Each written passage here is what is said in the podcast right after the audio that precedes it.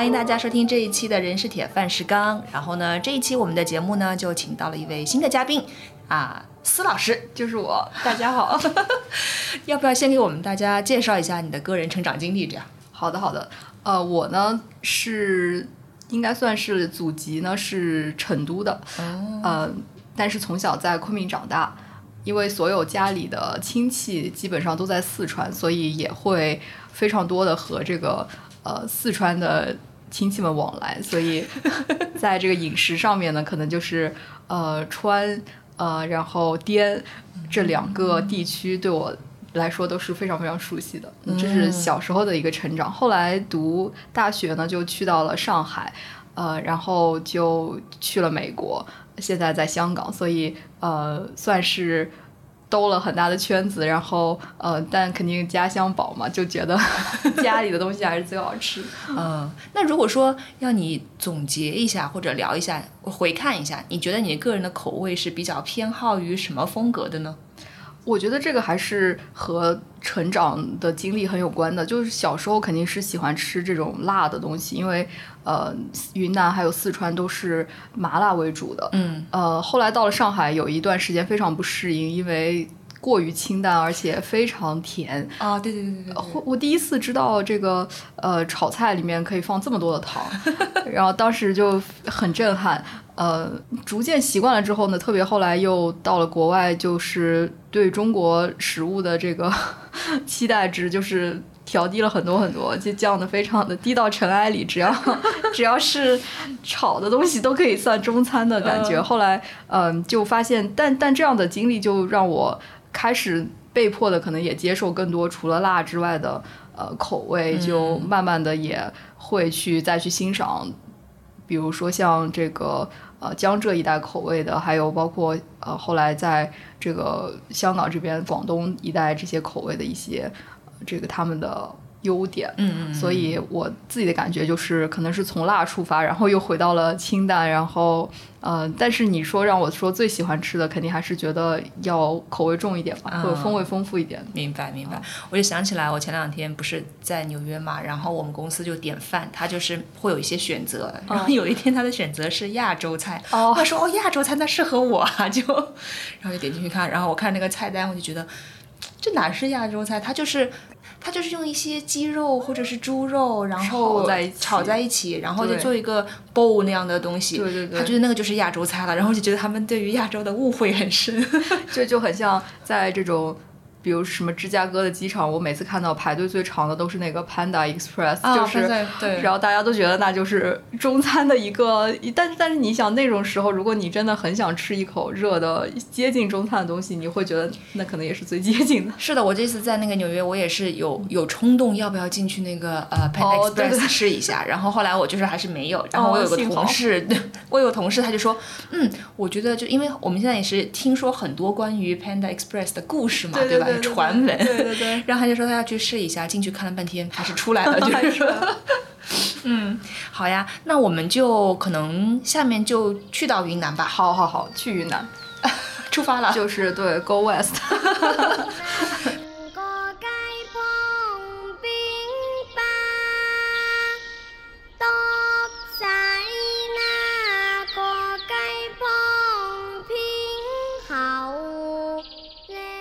我其实对于云南是比较陌生的哦，嗯，因为我自己没有去过哦，真的，对，哦，要要去一下，要对对对。然后呢，我印象中，呃，说一点自己对于云南的 刻板印象，好好好，没问题没问题，因为云南刻板印象很多的，我们都是在刻板印象中长大，我也可以给你讲一些。哦，好呀好呀。然后呢，嗯，哦，当然我我第一最先知道云南，当然是因为它四季如春啦，因为大家说昆明是这样一个地方，所以我就觉得啊，四季如春真的是一个好地方。然后对于食物最一开始的印象呢，是读大学的时候，然后会有，就是那个时候云南菜没有像现在这么流行，就是在可能其他的地方没有那么的多。嗯，在学校的东门出去是还走蛮远一条路，是有一家做了比较长时间的云南菜。嗯，然后我们有去吃。啊，比如说黑三剁啊之类的菜，这是我黑三剁可能是我对云南菜的第一印象。OK，然后，但是我对云南菜另外一个印象就吃不饱。哦天哪，怎么会这样？就是你会觉得，就相同的价格，就是你云南菜的没有硬菜对吧？然后对，比如说它黑三剁，它就会你一份菜，哎，我其实已经不记得那个价格了，但是就是。不便宜，没错没错。它上来之后就是三个小碗，嗯，然后里面有一些黑三多，然后你会觉得说吃不饱，所以我我我印象中的我 我印象中对云南菜就啊，我觉得它吃不饱，而且你知道，对于有对于那个读书的时候长身体的人，就是很想吃东西，是的，是的，是的，而而且就是那个时候大家经济条件都是比较有限，就觉得花这么多钱，然后结果就是是这样的一个。对的，对的，所以就会觉得说，哎，怎么会怎么会觉得吃不饱这样？嗯，好，这这也让我想起当时我在上海刚开始呃读书的时候，那个时候也是可能开了一些这个云南菜馆，然后我们一群都是昆明考到上海的同学呢，就会对，比如说一两个月约起来去搓一顿。那那个时候其实你刚才说的也。呃，就提醒到我，实际上大家那个时候真的也是觉得捉襟见肘，就是 呃，看着那个菜单真的都感觉不敢点，点不下手，就是很贵，然后给给我们感觉就是哇，这个一道菜在这里能卖到三位数，在昆明这 是什么呀？就是这种感觉。然后你你哪怕是吃一些那个小吃什么的，都都非常的昂贵，就是它有一种好像精致吗？它并不是它的。这个客户群体就肯定不是像我们这样思乡的学生，对，然后也也对标不上，就是那些就比如上海真的很精致的这个白领啊，或者是这种呃上海的这个比较小资的这个群体，所以我觉得他们一直生意都很差，嗯，呃，这个也是一个 当年我在上海的观察，但但是现在不一样了，现在不一样，对，我觉得现在我觉得这这几年完全就是感觉是。呃，状态都是变化了。对对对对对对对，我我觉得当时我们在呃，我刚去上海的时候，就因为那个时候也是年纪很小，又很想家，就非常希望能够吃到一些呃来自云南的一些菜，可能在街上也会特别观察。但是我就觉得就是只有云南的过桥米线。嗯。呃，那个时候呢，就是可能在上海，你还是能够看到一些，就是呃，其实都不是很多，可能在一些。比较偏僻的商区商圈都不是像什么南京西路这种就是很繁华的，可能都还是要到一些比较多游客 去的地方，你能看到有呃这种云南米线啊，或者是什么过桥米线这种店。但是你进去吃呢，呃，其实也会觉得很失望。还有就是很贵 啊！我记得当时云南昆明有一个品牌叫做侨香园，这个连锁可能就有点像我们今天在。我们今天在香港的谭仔 这种感觉的米线，你知道香港也有个侨香园吗？哦，真的吗？那个应该不是，哦，也也可能是。我下次去试一下。好像是，哦，真的吗？这么说，不过我们可以再哦，OK OK，好的好的，对。然后当时就发现，在呃一个很很小的，可能也是靠近人民。广场附近开了一家很小的侨香园，但是，嗯，据说是正宗的。然后我们，嗯，同学们都一起去吃，然后吃了以后呢，都感觉首先就是贵吧，第二就是呃分量也很小，然后同时呢也觉得不是那个味儿，呃，然后但是那已经就是云南菜在那个时候我们能够在上海找得到的最接近。对对对对对。嗯，我第一次吃云南过桥米线，竟然是在新加坡。啊天哪，这也太。对，然后好像也是一个嗯朋友带着去的，然后他会说，因为嗯。虽然其实，在新加坡已经吃的蛮好的，就是东南亚的，你你说啊，尤其对于喜欢吃辣的人，应该其实觉得还是挺快乐的。没错。但是还是会觉得啊，想吃点别的呀，想吃点什么大陆就风味的东西啊之类的。还是啊，我带你去吃云南过桥米线吧，然后我就去了，是一个很精致的那种餐馆，然后他会端一个那种石锅上来，就是还滚滚着那个，然后旁边就是那种可以倒进去的小料哦小碟子，然后就排的很精致，对对对对对对对，然后我就会觉得。哦，原来云南过桥米线是一个很精致的东西。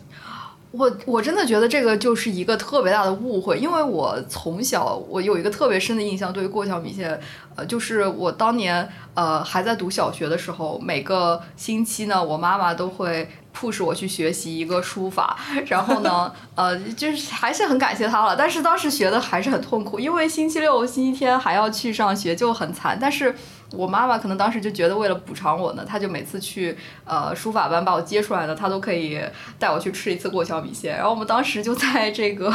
书法班门口的一个也是侨香园吧，应该也是侨香园。然后呃就五块钱，然后非常大的分量，所以你说吃不饱，我也觉得是很气人的。然后呃，很大的分量，然后非常滚烫的这个汤，然后当时就觉得那个真的就是童年的这种。呃，就所谓的土够富的吧，就是你什么时候想起这个东西，你都觉得是想吃的。然后哪怕到现在为止，我记得前几天，呃，就三月份的时候，我带我的学生回云南去做研究，然后呃，我们一下飞机，我当时已经比较晚了，我就跟他们说，有二十四小时的开门的过桥米线，我带你们去吃吧。我觉得可能同学们也觉得，那只好陪老师去吃，老师要吃有什么办法呢？但是，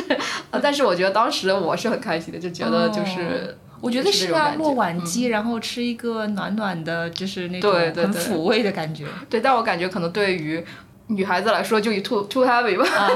都是碳水。对对对。但对我自己来说，我觉得，嗯，我就是觉得这个东西有很多童年的这个记忆，然后就很就非常的。呃，对他的感情很复杂，明白。那因为其实云南是一个就是少数民族非常多的地方嘛，对对对。然后我在感觉说，是不是我们当我们说到哎云南菜的时候，我们其实都不太知道我们到底说的是什么地方的菜。没错没错，确实会是这样。我觉得像你刚才说刻板印象，我感觉就是形容的非常的 标准好，对，就是这个词。因为呃，真的让我去说，比如要推荐一道云南菜或者什么，我会。我也会在琢磨，那你想说的云南菜是啥？对对对。呃，因为在我印象当中，或者说我吃过的所有的在云南这个地界内吃到的东西，就真的是五花八门、千奇百怪。呃，其实有非常非常猎奇的东西，也有一些就是很很朴素、很家常，像你说的黑三剁啊、红三剁这种。呃，那么也有一些就是感觉就是小吃类型的米线啊，或者是。呃，什么烧豆腐，但是也有很多就是要花很多很多功夫，可能才能做得出来。我们在 这个 逢年过节，可能也才能吃得上的。所以，呃，它的这个。呃，感觉就是它的这个覆覆盖还是很宽的。明白。嗯。那如果说我们大概的有没有一些菜可以帮助我们快速的了解一下云南人民 云南人民的这个喜好 的？对对对。呃，我感觉我这么讲可能也会有很多云南老乡骂我，但是没关系。每个人都有每个人的这个，每个人都有每个人的满汉全席，都都可以点出一桌。呃，那我就说一下，我觉得比较有代表性的一些。我们挂一漏万，反正就是就是说到一些，对，就先漏了万了，再再再把我们的一给挂上。呃，我我的感觉就是可能这几年吧，首先我们先说一些网红的吧，就是这几年可能肯定是菌子是最是最火热的。七八月份又说，对，现在又是这个季节，是的，是的，是的。我的很多朋友都在问我，你什么时候回来？我们可以去赶快去吃菌，对吧？就是感觉对云南人来说，这是一件事，你是每年夏天你一定要完成的，并且你的这个你的吃应该是要很有计划性的。你先从，如果你是个昆明人，那你一定不能只在昆明吃，你一定要在昆明吃了以后，你还要到楚雄去吃，然后你可能还要到玉溪去吃，就是你要在这一片产菌的这个产区，你都要吃到，并且你不能。呃，去游客会去的那种呃餐厅，餐厅你得要到当地人带着你去，就是没有连招牌都没有，但是门口停满了车，大家都是开很远的路去吃的那种餐厅去吃。对，而且你对菌的品种也要呃要有一些思考，就是 虽然现在就是越越来越这个要求是吧？对对对，修养，没错没错，吃菌人的修养。我觉得呢，其实现在大家吃菌很简单，就是会去点那种火锅，就是很多很多种野生菌煮在一起，然后用土鸡。然后呃火腿吊那个汤，呃这个是很鲜，然后也可以很大程度上避免中毒，因为你可以多煮很久嘛。呃我我记得我上一次去吃的时候，就是在昆明，他们其实真的是非常规范，一个是计时，就是有那个呃就像我们在宜家买到那种会会蜂鸣的那种计时器，它就是它不响，你是一定不能揭开那个盖，而且它就是盖都不能让你揭开，为了保证那个温度。同时呢，它会有一个小的。留样的那个塑料的小杯子，然后呢，帮你把那个汤，就是在你吃之前把它盛到那个小盒子里，然后给它给你密封起来，然后呃放在那里。就是说，你这个东西它会保存在这个店里。如果你今天晚上吃了出事了，那么这个呃医院可以拿到。它的这个食物的这个样本，然后他会知道你吃了什么东西，对你是什么东西中的毒，对对对，所以呃，我当时看了，我都觉得哇，这这是大家都很 大家都很专业，对，而且我在呃云南做很多这个呃农村的研究，在村里的这个小学，他们的食堂门口都会贴非常大。张的这个彩色海报就是印着各种各样的菌子，然后告诉你说这些菌子是有毒的，啊，然后就是要要求食堂每天要检查你的这个食材里面没有混进去这些菌子，因为可能会有一些野菜啊，或者是。呃，野生的这种蘑菇啊什么，那你一定要检查。如果一旦有，你就要把它呃赶快扔掉，否则的话就是那那那个蘑菇的那个海报非常漂亮，我都觉得贴在 你贴在家里都是对一个装饰啊。但是它就很详细，我觉得其他地方应该也是没有。那么对于呃云南人吃来说呢，其实呃大家可能比较。觉得就是非常耳熟能详的，可能像什么松茸啊，呃，这种呃什么松露啊，这些其实在云南并不算是。呃，最主流的这个，对他们说，很多人都觉得那，尤其是在像松露什么流行之前，他们很多人都不吃。对对对，其实松茸也是这几年，我觉得反而是感觉由日本又在输入进来的这种感觉，特别是一些什么刺身的吃法什么，我觉得我以前真的是从来没有，小时候反正肯定是没见过的，就是嗯这几年可能大家才会发现，哦，这个东西好像很很追捧，然后价格就很高，对对，价格非常高。那其实，在云南人大家自己喜欢吃的有一些，可能在外面。比较难见到的，像这种，但是又卖的很贵，像这干巴菌，因为它非常难清洁，对，它里面插满了那个松针。我觉得小时候就是感觉，如果要家里要炒一盘，就需要像什么外婆啊，什么呃这样的，对 这些这个有时间，然后又有这个耐心的，对对对，这些呃这个家里的长辈，他们要在那边就剪很久很久，就很像。呃，他们一边聊天一边就是处理这个食材，对，然后当天晚上你可能才能炒得出来。那么，呃，其实，在云南大家就非常喜欢用这种很辣的青青椒去爆炒它，然后加很多的那个。呃，大蒜就是一种爆炒风味，它其实是有一个特别特别浓的那个，呃，就是一个非常浓的那种菌的味道。但是很多人也可能会觉得，就是乍一闻就是是肉的味道，就是可能你会觉得这个味道非常 strong，就不一定是那种特别鲜香的那种，它会是就有点像松露那种就特别浓的一个浓郁的味道。但是你呃喜欢吃的人就会。很远，可能你家里一吵，你们一栋楼都知道哦。他们家今天吃干巴菌，他们家 他们家不错，对对对对。其实呃，很多呃时候你会发现云南人喜欢用火腿啊直接去炒它啊，但其实就是它就很像火腿那种味道，就是有一种呃好像就是放过的那个肉陈年的那个味道。对对对，有点这个呃，这个这个是一个很独特的云南人喜欢。还有就是像这种干巴菌也是可能呃大家。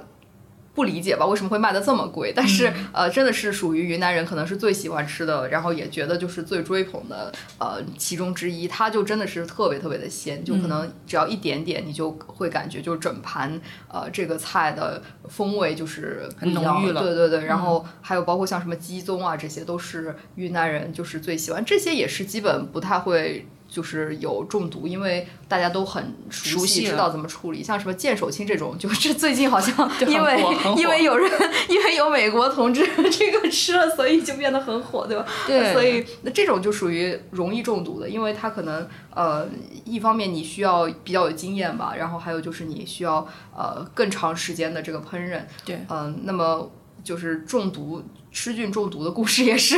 也是我们每年夏天必有的谈资，对吧？就是大家呃，虽然就是当时肯定都是很痛苦，但是回回想起来还是觉得就是非常 非常特殊的幻嘛，对对对对，呃，所以我觉得就呃菌是一个特别呃大家会非常喜爱的这个云南的食物，也是很有特色。但是确实它是应季的，就是一定是只有在这个季节吃到新鲜的，呃，才是。呃，真正吃到菌了，因为因为很很多餐厅，比如呃，在北京啊或者上海，有很多这种高级餐馆，它的呃这个菌，它也会跟你说明，它这个是冰鲜的，它可能是前面一年呃采摘了以后，对，就保存下来，然后呃，所以你一年四季可能都能吃得到，但是那个风味跟你新鲜的相比的话，就是还是有很大的差别。嗯，那是不是云南人吃菌子都喜欢吃野生的？呃，一定要吃野生，因为有很多这些菌子它是种不出来的。哦。呃，它就每年你一定要到那棵树或者那片林子里面去 去采。嗯。呃，所以以前我们有很多玩笑话，就是说这个家里如果是呃有人知道哪里可以去采的话，就是一大早可能天还没亮就要骑着摩托到山上去找这个菌子。嗯，那么他们其实也是有道理吧，因为这个真菌嘛，它总共就是在那一片，可能它那个孢子就在那繁殖，所以你每年去那里你都能够找得到啊。但是如果说嗯就是不是这一片，比如你自己想养殖的话，是种不出来的，很多品种都是不行的。明白。我我想起来，我之前有一个同事的妈妈。呃啊，不是妈妈，是她的婆婆，她是云南人。然后呃，之前她就有在香港呃照顾我这个同事。然后他们就平时说啊，吃点什么东西啊之类的。然后每每一次走到市场上，看到就是在香港市场上所有可以见到的那种菇类、菌类，还有特别嫌弃，对对对，这些这些是人工菌。对对对对，是的，是的，就是在中在云南能称得上。菌的一定不是人工养的那些，就是其他那些什么都是菇吧，就是什么草菇、金针菇，然后什么香菇这些，呃，在云南人的餐桌上都不是这种能够拿出来款待客人的东西。就是你真正说来家里吃菌，那指的肯定就是说我们买到了野生菌，然后就说呃是这些就是什么青头菌打底，对吧？然后又有什么牛肝菌啊、什么干巴菌啊这些鸡枞啊这些，就是呃都是一件非常重要的待客。的这个呃，就是拿得出手的这个东西，明白。所以这个是云南人在夏季的七八月份的修养，对对，绝对的。就可能六月底开始慢慢有，但是呃，随着每年的雨水。呃，它会有一些变化，对，比如下雨下的早，那么因为一般要下完雨之后菌子才会出来，对，然后它就会呃非常多的上市。我有很多朋友，他们逐渐开始，就外地朋友逐逐渐知道这个菌子，呃，也是吃那个菌子的火锅。我觉得那个其实确实是一个比较安全的，可以，然后又可以比较直接的享受到多种这个 菌子的一个方式。但是呃，说实话呢，就是其实有特别特别多种这个。呃，其他的处理呢，实际更能凸显它的风味。啊，比如我觉得像干巴菌这些，就肯定不能煮进火锅里，你肯定还是只能拿那个火腿和青椒去炒它。然后包括像啊这种牛肝菌啊什么的，其实也是炒出来的这个风味是最好。但是就是一定要比较有经验的呃这个。厨师，对对对，然后有时候你都不能相信你家的长辈。我听说过所有吃菌中毒基本都是在家里中，就是真的，你就感觉就是呃一家人吃完以后 就是纷纷开始啊这个有了各种各样的这个幻觉啊，所以真的是还是有危险。嗯，明白。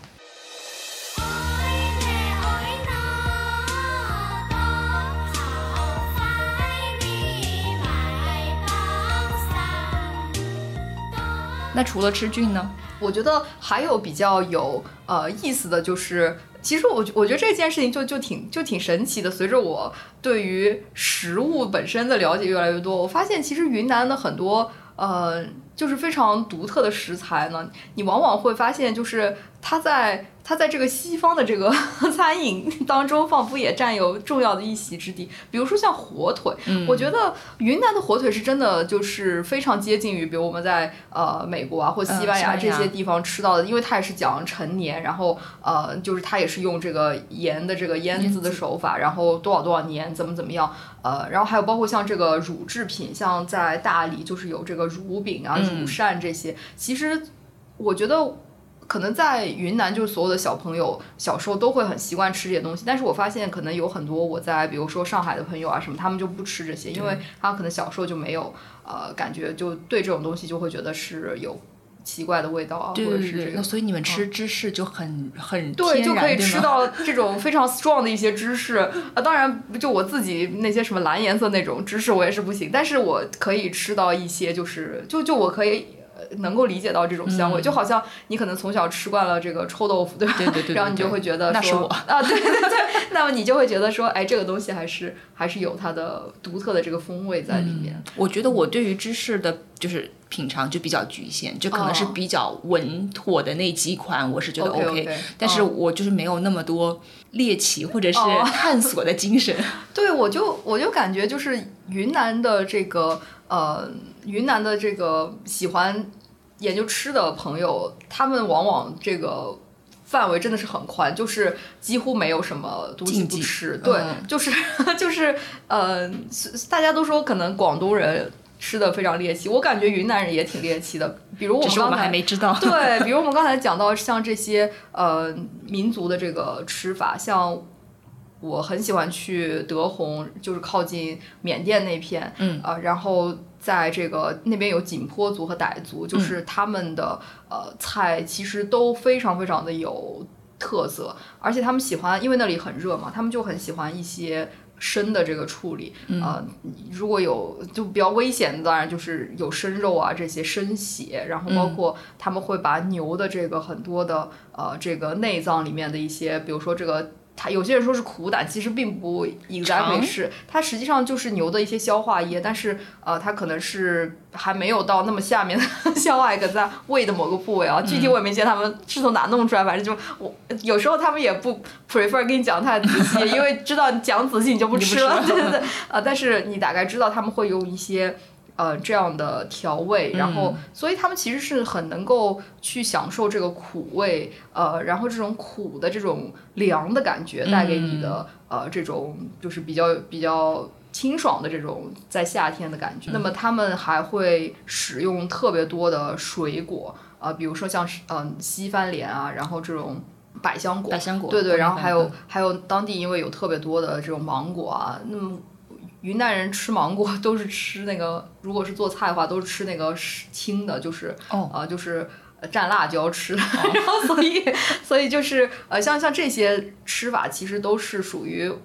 在别人看来可能就是很黑暗的一些料理，但是你在当地真正能够有这个当地的人带你去呃，这个非常地道的这个呃，比如说民族的村寨里啊，我上次有一个呃合作伙伴，他呃带我们到这个。呃，寨子旁边就是只有本地人会去的一些餐馆，哇，你就感觉那真的就是非常的非常当地，然后每一道菜上来，你都感觉好像我从来都没有见过，就还会有这种还会有这样的震惊。对，对于你还有这样对对，我就觉得哦，真的非常的开眼界，然后也。特别的有风味，就是那那些菜，嗯，它的这种辣，还有它的苦，包括呃一些这个很刺激的这个香料，其实都是真的只有在当地才能够才能够找得到。我觉得这个是不是也是可能就是云南菜很难在其他城市或者地方，没错没错没错，大规模的流行起来，不像川菜就是这样的，是这样。因为我发现很多东西都是需要新鲜，对鲜取这样。对，我在我在美国其实就有这个感觉，就是因为我特别喜欢看怎么做菜的一些这个视频，然后我就试图去重现这些。我还有一个朋友，他在休斯敦，他也是特别喜欢，就是去呃。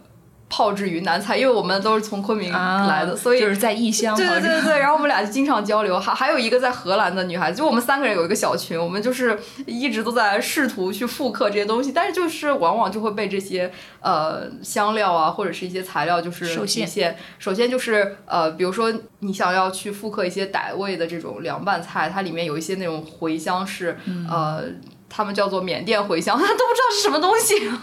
就类似这样的呃一些食材，你在当地的市场也也有可能能买得到，但是你真的不知道到哪去找，然后也不知道它的这个名名字应该怎么翻译呃。那么有些东西你买来发现好像根本不是那回事，也没有那个味道，呃，所以就会很困难。对，确实是。明白。那除了这些刚才聊到的食物，还有什么其他的是我们可以？感受一下云南人，我我觉得云南其实是一个呃非常，我我那天在因为你说想聊这个话题嘛，我就在想，就是我呃仔细反思了一下，我感觉云南菜给我一种。给我一种两条线平行在一起，但是却没有相交的这个一一种独特的感受，就是呃，我我觉得川菜其实就是一一个很好的反例吧，就是川菜就是给我感觉从那种非常接地气的小馆子到这种特别特别高端的餐厅，你能看到他们是一个脉络，他们珍视的这种。呃，就是就是好的高质量的元素都是一样的，比如说呃正宗的风味啊，然后这个呃就是地道食材啊什么，就是你能感觉到就是它是联系在一起，没有任何中间没有任何断裂的。但是我感觉云南菜仿佛就不是这样，因为我们想到很多，比如说像小吃啊，像这些米线，然后特别是呃游客在吃的一些云南菜，和我们目前能够看得到。比如说像 我们看到这个 美国的这个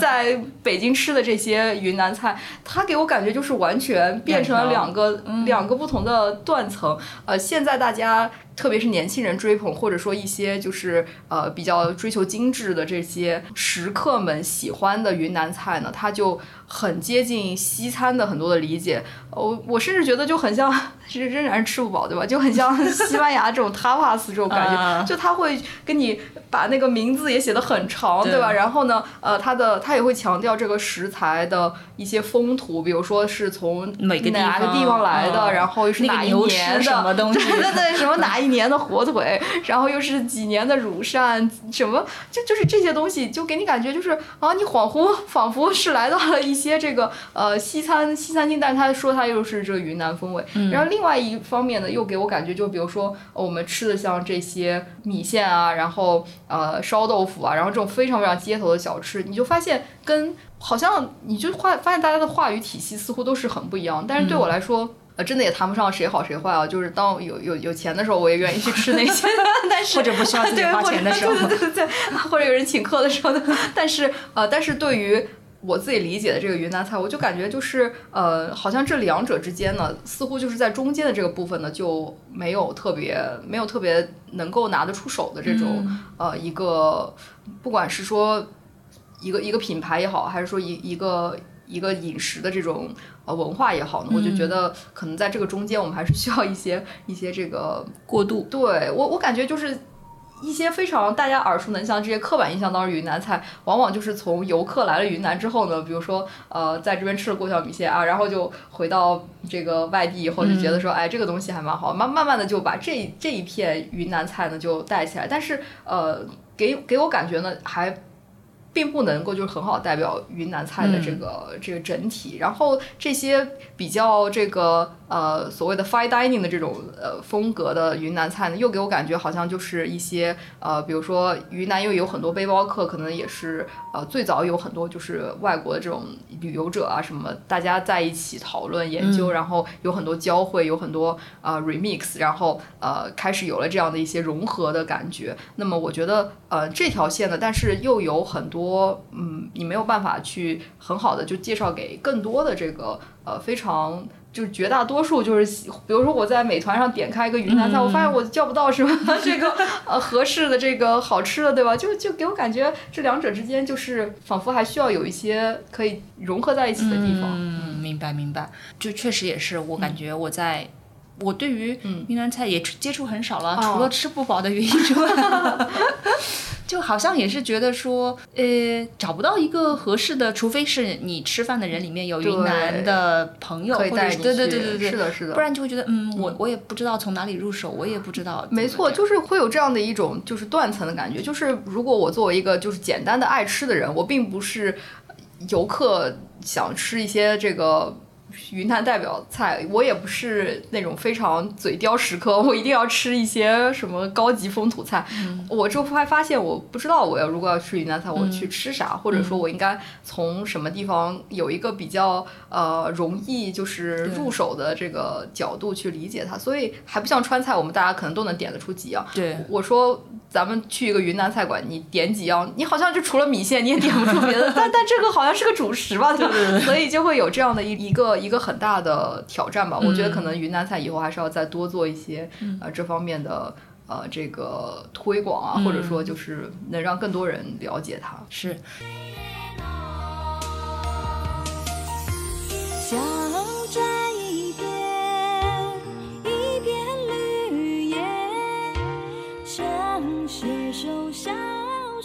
然后我还有点好奇，就是比如说您生活在昆明的时候，平时在家里。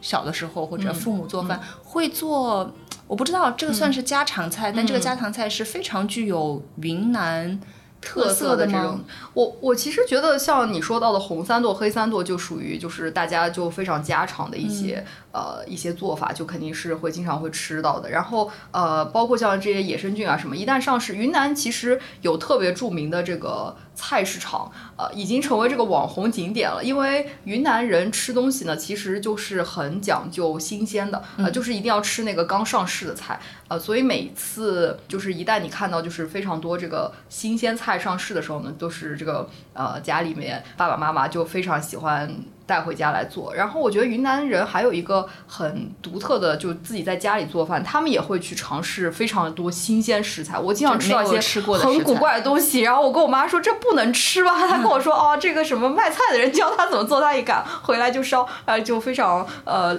黑暗，对，但但是呃你就能够。看到就有些东西，比如说像花，很多奇怪的花，我在别的地方是确实没有看到过。比如呃，云南人就很喜欢炒像这种什么玉奶的花，或者是这个芭蕉的花，呃，然后或者什么棕棕榈的那个花，然后还有什么白花，我都不知道是什么白花，但是这些都是炒。好，我怎么感觉我前才看了一个新闻，说什么吃什么白花中毒啊？就是的，应该是肯定会中毒的。我觉得这个就是云南人吃东西真的是胆子很大，就是对就。这这些东西就你都不知道是啥，然后但是因为菜场在卖，菜场卖菜的这个大姐可能就会非常有说服力的跟你说这个东西怎么怎么炒回去好吃，然后家里就会买回来做，对吧？我感觉我小时候啊经常也是会遇到这样的呃神奇的地方。我我觉得这些可能是在就是比如说像上海、北京啊这样的家庭里面会比较少遇到，大家都会做一些我们会做的，或者就是一代一代传承下来的菜。对对对对对。呃，云南菜场就是。菜场卖什么，然后就是我们就会，我们家里就会吃到什么，然后就是每每个季节会换的很很很不一样，然后但是大家最珍视的。就肯定不是，比如今天吃鸡，对吧？或者今天吃鱼，哦，没有，我们都是今天吃这个花，或者今天吃这个菌，都是素的，对吧？但但是就是很少见的新鲜的这种东西，我觉得这个还是一个很大的不同。然后也是家常里面会，对，好神奇，容易中毒也是这个原因，所以大家都非常的有探索精神。对对对，真的是这样，真的是这样。哦，呃，因为我觉得可能也是因为云南这个真的是物种丰富嘛，就是什么东西都有，然后有很多东西可能你。你都没见过，就是你这辈子没见过，然后突然间发现有了。对对。那有没有什么比较，比如说你回想一下一年四季？你会觉得每一个季节会有什么特别的，或者是比较代表性的？你们一定会在家里吃的一些东西吗？嗯，我觉得像比如说，呃，刚才我们已经讲了夏天吃的这个菌子，对吧？然后像春天的话呢，就是它就会有很多花，就是像呃这些。我又想问一个灵魂拷问：花能吃饱吗？花是对，就只能下饭吃。我觉得就是它会把这个花炒的，就是非常的有。呃，就是味道很重的酸辣口的，嗯，它因为花本身其实它是有它的一个就是清香的味道，但是很多其实也是苦的，嗯，啊，我觉得云南人喜欢吃。很喜欢吃苦味的这个蔬菜或者是野菜这些东西啊，因为他们还是觉得这个苦可能是对身体好，对对身体好吧，可能能降火吧，肯定是跟广东人有一些灵魂上的呼应啊。那么对于这种风味，他们就会用很多那个辣味或者酸味啊去把掩掩盖掉。对，所以比如说他们很多这个花，他们都会和这个番茄一起炒啊，就是会有这种还是酸辣味，然后就是下饭的。所以呃。但他们一般炒这些菜就不会跟荤菜炒在一起，还是很还是很不一样。我我我似乎感觉云南人吃的还是比较偏素的，不是蔬菜多。因为但你们确实也是蔬菜多，就比如说你要在北方什么的，冬天就吃不到。对对对对对，确实是这样，确实是这样。是的，是的。然后像比如呃，如果是天气冷一点的时候呢，其实呃云南人还是很喜欢吃一种东西，就叫做这个呃炊锅，就是他们会把呃菜和肉呢，就是全部炖在一起，呃。就有点像是这种一个那个锅的形状，可能是很像咱们吃的那个涮羊肉的那种铜锅，但是呢，它的菜和肉会码好，然后呢，就是用那个小的炭火慢慢的煮。对对对，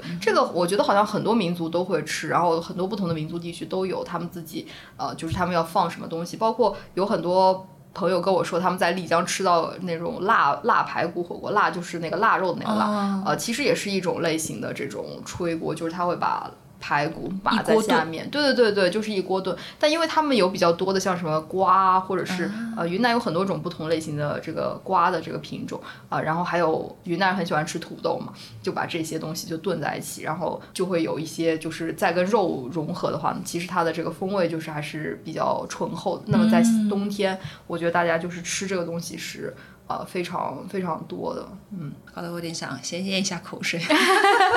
啊，云南其实还有非常丰富的这种呃夜市的这种文化，就是吃这个烧烤啊什么的。其实我觉得不比淄博或者是东北的这个呃少，因为呃云南人其实也是很休闲，就是晚上夜生活非常丰富。就比如说你半夜到这个昆明啊，或者是玉溪啊这些地方，包括像呃德宏、芒市啊这些地方，你都能看到它有特别特别大的夜市，就是烤的东西呢，其实也是。五花八门的，像傣族其实就特别喜欢这种烧烤的方式来烹饪，他们喜欢用这个芭蕉叶把东西包在一起，把。佐料放在里面，然后就包在一起烤，什么芭蕉叶烤的鱼啊，烤的豆腐啊，烤的这些金针菇啊，什么都是非常非常好吃。在泰国也吃到哦，对对对对，就类似这种，是的，是的，是的。然后像在呃昆明，他们就会去烤这种，比如什么呃小的这种猪蹄啊，或者牛肉啊，什么什么，反正都是很多。呃，然后还有烧豆腐，就是非常著名的云南的这个烧烤。我感觉云南人其实吃的还真蛮健康，就是豆制品吃的很多，然后 就是这个呃烧豆。反正一定是大家都要去点的这种呃，就是烧烤的一个烧。那它跟呃有什么特别吗？这个烧豆腐？它这个烧豆腐其实是有一点发酵的，就是它是它是有一些这个酸味在里面。然后你烤了以后呢，它外面的壳会变得非常的硬，嗯，但是它里面的心呢还是那个软的，对。然后它会呃就是蘸那个干的这个辣椒面。或者说也有用那个腐乳再做成酱去蘸它，就是其实是豆制品蘸豆制品这样 对，呃，但就也是蛮独特的一种风味。它跟呃贵州也喜欢吃那种烙锅嘛，就是可能上面有一些那个也有也有豆腐什么，但是跟云南的还是不太一样。云南的呃特别像石屏这边。的这个烧豆腐就很出名，因为他们的水质好像也比较好，所以他们做出来的这个豆腐就是呃有一股很浓郁的那个豆香味。然后它应该是稍微有一些发酵的，有些人还要特别找那种很臭的 臭豆腐来吃啊，就可能也是跟咱们在江浙吃那个臭豆腐的思路是一样的。嗯，哇，吃夜市哦，好高兴啊！对对对，那个也是非常呃非常开心的，就是我我感觉一而且。就是消费也不高吧，反正就是年轻人都很喜欢。对，不，你一跟我说消费不高，我就感觉有悖于我对于云南菜的理解。哦，对对对对，对你你吃的都是这个，你吃的都是吃不饱型。我啥也没吃着。比如说，如果说现在，因为其实你吃过很多不同地方的，然后可能也是不同民族的这种菜嘛，有没有什么是你觉得特别难以忘怀，就是特别想就是再再试一下，或者是再吃的？哦，我吃过一个，我觉得真的是到现在为止，就是觉得也没有办法复刻了。但是不知道，如果不能讲，你就把它掐掉。就是我曾经在盈江，就是景颇族的一个山上。然后呢，去了一个没有人知，肯定就是没有什么招牌的，但是就当地还是非常多人去的一个一个餐厅。然后当时他们给我们煮了一个鸡，嗯，然后那个鸡呢，当时就是请我去吃饭的那个叔叔呢，他就说你一定要多喝一点这个汤。我说哦，然后他就说因为这个是用。那个大烟的壳煮的哦，然后他就说那个东西真的是后来也就没有了，对对对，所以不让种植了嘛，对不对？对，就没了。所以他就说，但是真的就特别鲜，我不知道是因为心理作用呢，还是真的就是，但但是那以后也真的没有吃过。我记得就是这么大的一个土锅。装满了，然后我当时还带着我上海的几个同学，我们一起去吃，然后我们三个人吧，就把人家整整一罐儿都给喝光了。然后当免费续汤，就是不能，所以也无法重复。后来也就没了。他们说后来以后也吃不到，就没了啊。那个也经是很多年以前。当时我们去吃的时候，还有一个菜也是非常独特，就是那个可以辣死大象的那个辣椒，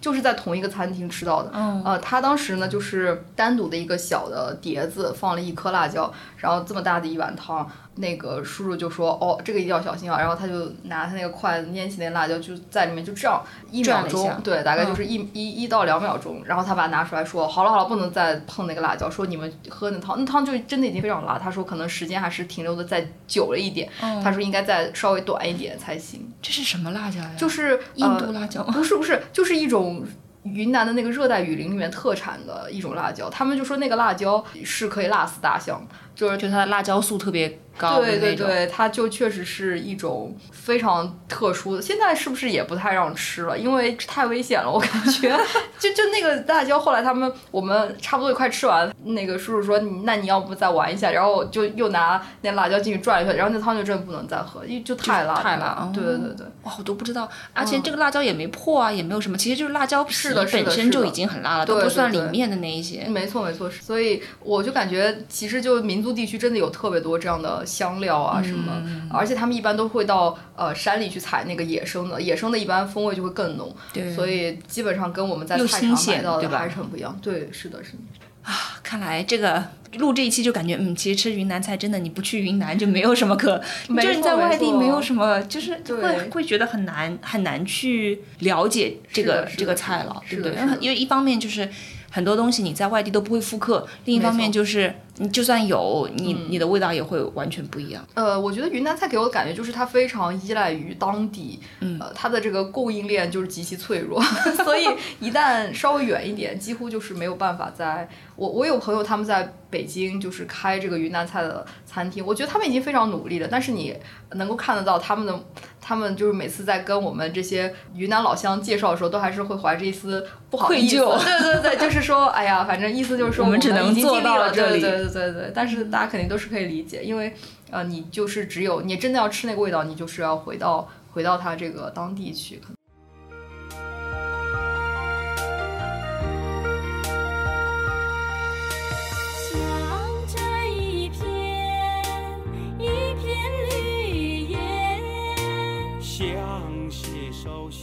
那比如说，嗯，如果我们作为外地人啊，现在想要去深入的了解云南菜，嗯，我们可以做点什么，或者我们。呃，如果就从哪里会入手会比较好吗？我觉得首先你要备好肠胃药，就这个是非常非常关键的。对，因为我觉得云南菜真的是很刺激的一种一种吃法，就是是一种比较霸道的吃法。嗯，呃，相对来说呢，有很多东西呢都是基于当地的一些比较恶劣的这个自然条件 生产出来的，特别像特别像傣味。我觉得现在很多人喜欢吃傣味，就是特别在包括在昆明啊，然后就那种傣味的正宗傣味的餐馆呢，都非常非常的火爆。然后他们也很喜欢吃那种。呃，绿叶宴就是铺满一个芭蕉，然后上面放很多很多奇奇怪怪的食材，你可以用手去抓它吃。对，然后像这样的吃法呢，包括像傣味有很多凉凉拌东西，很多这些呃生的吗？生的东西这些，其实我觉得都是你一定要衡量你你的肠胃行不行。包括我刚才说这个很辣的辣椒啊，这些很浓的这种香菜，因为有很多东西，我觉得呃，如果你以前没有吃过，它对你的肠胃肯定是会很刺激的。嗯，所以我觉得这个是一个很重要点。就更加不要说一些野生的这种花啊、菌啊这些，就是不要随便乱吃。对，也很有可能是呃，就是如果你的肠肠胃不是非常强的话，可能你不一定会有幻觉，但是你可能会拉肚子啊，或者是不舒服什么，都是很有。呃，而且云南很多地方又是高原嘛，你高原反应叠加这个。吃的过于这个刺激，我有很多朋友到云南去先上吐下泻三天，对吧？所以然后还就直接打道回府了，对，这也是有的，对吧，就这样的，我就觉得，但但是如果你这些都有了心理准备之后呢，我觉得呃云南菜有几个点可能是所有人都能够欣赏的，一个呢就是正宗或者说好吃的云南菜呢，它的这个选料是非常讲究的，对。它会比较 focus 在就是这种很呃原生态的一些材料，比如鸡啊，呃，然后这些牛啊，然后这个呃猪啊，然后它的这些。菜品的选择，它都是一定要是新鲜，然后最好是野生的，呃，然后更多的它会强调就是原汁原味的这种这种处理，像什么汽锅鸡这些，肯定是所有人都会觉得是好吃的一种，对。然后像啊云南菜呢，它有很多就是比较很大自然的一种调味，比如说云南人煮鸡会喜欢把木瓜放在是那种酸的那种涩的那种木瓜，但是它煮出来以后呢，就会有一种很清新的一种酸味啊。那么这个东西其实大家吃起来。就会觉得跟油腻的感觉会有一个中和，呃，那么我觉得像这些呢，就是可能属于非常有特色的这种新鲜的风味风味的系统吧，呃，然后包括像云南可能会很喜欢放像薄荷这样的一些香料，呃，我们煮牛肉啊这些都会最后出锅的时候都会放新鲜的薄荷，就这些呃材料放进去以后呢，就会令这个肉本身它又会有一层新的这个。口味，那我觉得如果你是一个可以接受不同的呃风味的香料的人啊，那你一定会就比较喜欢。而且云南菜呢，它其实本身在这个烧菜的过程当中的调味是比较少的，它一般会给你配很多。比如蘸的这个酱料，对 sauce，或者是呃，我们叫蘸水，对吧？嗯，对。像我到这个德宏或者是版纳去吃饭，每次。这个朋友都会开玩笑说：“你看每一个菜都有她的男朋友或者女朋友，就是呃一道菜上来以后，他都会有一个专门的要蘸它的一个料或者是一个碟，有可能是干的，也可能是湿的，有可能很多水，有可能是水比较少的。但他们就是也可以混着蘸，这些男女朋友也可以交换。但是但是呃，总归他会有呃这样的一些设计啊。那我觉得有一个名义上的男女朋友，对对对，我觉得这个还是比较独特，因为它有时候比如它本身这个菜里它就不太会放盐啊或者什么，然后。你就去蘸了以后才会有这个味道，呃，这个也是呃比较特别一点。然后还有就是可能会因为云南有很多很多自己新鲜的菜，呃，有很多他们独特的，就就是这种，比如说像乳制品啊、啊豆制品啊等等。那我觉得像这些东西呢，就是它在新鲜的同时，它也是比较健康的。我觉得这些都是云南菜，就是对大家来说会很有。很有吸引力的地方吧？对，嗯，他他对我吸引力下降了，因为 因为我对于香料不太能够不太能够处理。那你就不要理他们的男朋友嘛，你们就 focus 在那个肉这个菜 本身就可以。对对对，我就是忽略他的男女朋友。对对对对对对。嗯，比如说你刚才其实有稍微讲到说你在不在家的时候，在外地的时候会去尝试复刻。对对对。有没有什么做的比较多的，或者是成功率比较高的？有有有。呃，我之前在网上翻到一个视频，是据说是火烧云的老板娘教你怎么去做他们家的那个非常著名的那个鸡，就是有那个土豆那个鸡。哦，我之前有，你也做过吧？我没有做过，但是有有朋友来我们家，给我们复刻了一下。哦，真的，我当时在美国的时候，当时还请了呃一个。老师和他的太太一起到家里来吃饭，然后我做了那个菜之后就极其成功。就首先那一大锅就全都被吃光了，然后呢，呃，并且他呃后来还辗转的托人，就我都已经到香港了，辗转托人问我能不能把那个菜单写给他。他说他是非常希望他也能够再再再做出来这样。那那个是非常呃，而且我觉得他其实就是比较花时间，但是他是容易做很复，我觉得比较复杂，就是你要先做这这个再做，因为我我在。旁边一路那个围观来着，对对对，然后我会觉得其实挺复杂的。然后因为我们家锅又不太好嘛，所以就是他他很纠结。然后人家说嗯不好意思，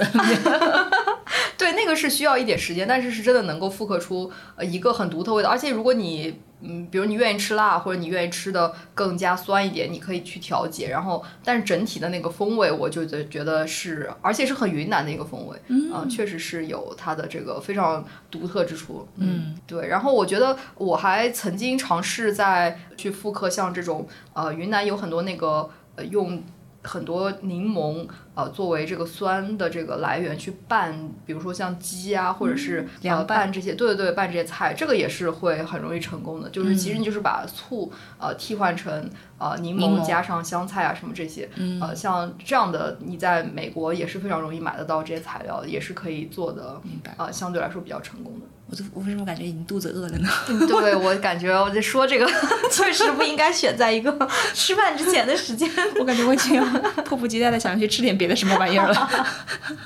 嗯，然后我会觉得，嗯，就听你这么聊，我就会觉得，就是云南菜吃起来特别开胃。哦，确实是，是不是？就是一不小心又得又得吃多了。而且云南菜，但是云南菜有一点，我觉得就是呃，没有特别多的这种。精致的碳水的主食哦，对对对对啊，因为我们好像没有特别好的这个面啊或者什么，所以就说基本啊，但云南有很好的米，就是。包括像泰国的这些香米啊，还有一些就是云南特别的像遮放米啊，这些都是呃在这种比较热的地方生长出来的米，都是很香的。呃，那么就云南人也基本上还是吃米饭、米线为主。对对对对对。但米线其实也是属于一种就是不像面条那么 heavy 的一种一种碳水，所以但云南菜我觉得很多很多外地朋友告诉我还是觉得蛮油的，就是他们还是觉得，包括你自己。尝试做过这个 鸡，你也知道，它要求你放很多的油，对，其实它确实是会，呃，会是不是那么很清爽的一种一种一种做法嗯，但是我是感觉它可能就会用一些其他的调料去平衡它的那个油，就是它让你觉得，或者是我不知道是一道菜本身就会有这种内部的平衡，或者是它一桌菜里面就肯定会找一些其他的菜去平衡这样。是的，是的。我感觉，我感觉可能还有一些，就是呃，这两年感感觉我们云南比较有。代表性的嘛，其实还有一个就是，我觉得这几年云南的咖啡还是非常异军突起。是的，是的。我前几天在德宏，就是呃德宏的这个师专。呃，遇到一位呃，就是他们自己有一个实验室，他们还在德宏，就是自己种咖啡，就是从树开始种起，就是他们就觉得其实云南这个纬度再加上高原嘛，是有机会种出非常好的咖啡。就他们自己有很多实验室啊，都在做这些，我就觉得这个可能也会是一个非常独特的这种这种未来。对对对对，或者我就觉得很期待吧。虽然我有很多朋友跟我说，现在为止云南的咖啡还不能就跟那些就真正非常那个。比吧，但是我就觉得，嗯，至少也是一个一个很好的方向。嗯，我自己其实会有感觉，就是我觉得其实云南的咖啡大概，我觉得有没有快五六年前就已经开始蛮蛮就是开始推广。对的对的。然后我那个时候有试过一些，我会感觉它非常的，它的风味不明显，嗯，就是它是比较淡的、平的那种风味，没有一个特别独特的风味。不像这种呃非洲的一些对非洲，或者是你可能在呃东南亚，比如说爪哇之类的，就是就是它会有很有独特的花香、果香，或者是很独特的那种坚果的香味。是的，是的。然后我会觉，反正那个时候是就会觉得云南的咖啡豆没有那么的风味独特，它是一个很均衡的，是是是那种感觉。我就我就感觉现在他们呃有很多可能也是年轻人吧，就觉得。嗯，还是有这个理想吧，希望把这个做起来。对对，我觉得也还蛮也还蛮期待的。然后包括像红酒也是有很多这个，我之前也和你说过，对吧？就是我在美国看到，我看三百刀一瓶。的红酒是哪里产的？为什么写这两个中国字？然后一看云南，然后 当时我都震惊了。然后呃，我当然我也没有钱去买来喝一喝，但是我就留下了这样的一个，因为因为呃，在美国如果是很贵的红酒，它会关在一个小屋子里卖，就是你看到一般的人看不到是，不是不是，你可以进去，但是它就是那个屋子里，它会有特别一个温度，对对对，它就给你保护起这些比较贵价的酒。然后当时就看到啊，这是唯一的一个就是中国的酒放在那里，我就觉得。哦，这个还是很独特，但其实也是呃，也是国外的酿造的工艺了。但是我就觉得至少呃，说明就是云南这个风土还是很独特的，对它的这个纬度啊，再加上这个纬度上又有很多山，所以它其实是有机会可以种出一些非常独特的这个呃农作物，可以有一些。对我就觉得其实像比如说像茶叶啊、烟草啊，然后呃这种酒。葡萄酒啊，然后咖啡啊，这些实际上它都还是属于一个体系，就是属于令人成瘾的，然后 上瘾可以给你一些熏醉感觉，对吧？这种菌菌子也是这个对，然后就是大人的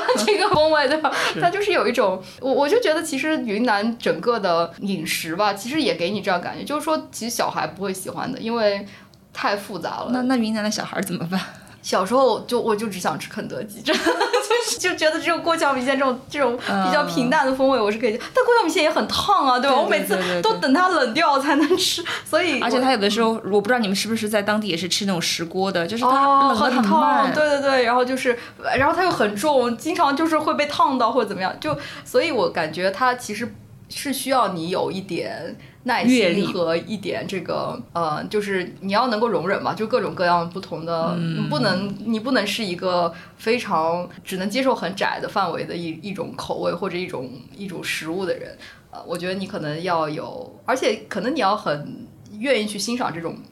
变化，对这种 diversity，我觉得就。呃，这也是跟我自己在云南成长起来的经历也是很有关吧。我就觉得从小就是呃很多很多民族的朋友，然后就是大家都非常和谐，所有的人的家乡都有很特别的吃的东西，都会愿意带来一起分享啊。这种就觉得其实就是这样的一种呃融合吧，就给你感觉就是云南就非常的有魅力在吃的这个方面，但是确实是需要一些。呃，像会有一点门槛吧，我感觉。有啊，很高啊。我就是，我就我觉得你刚刚说的特别对，就是那个小朋友是不懂欣赏的。我就觉得一定是因为，就像我我回想一下，我小的时候很多东西我都是不吃的，比如说味道特别重的东西，像菇类我是不吃的。就小的时候，我就觉得说菇好臭，就是香菇，我就会觉得它很臭。呃，所以我会觉得可能真的是要到了，对对对，一定年纪大了你就会懂了，你就 哦，原来他退化了，没那么敏感就可以。是是，就像就像人家说你呃，愿意慢慢你学会喝像什么威士忌啊这种，其实也是你要去欣赏那种很你小时候肯定不会喜欢那些什么怪怪的味道，对吧？那我感觉就是其实云南的这一系列有代表性的。呃，食物实际上也都是也都是这样的一种一种风格吧，就给你觉得它就不像有些就很甜很香这种啊奶茶咖啡那可乐这种就就非常直给的快乐，它可能是需要你去需要你去就是接受它，慢慢的才能享受到。嗯，有道理。好，那我们这一期节目就这样，谢谢司老师，谢谢谢谢谢谢 Y Y，拜拜。拜拜。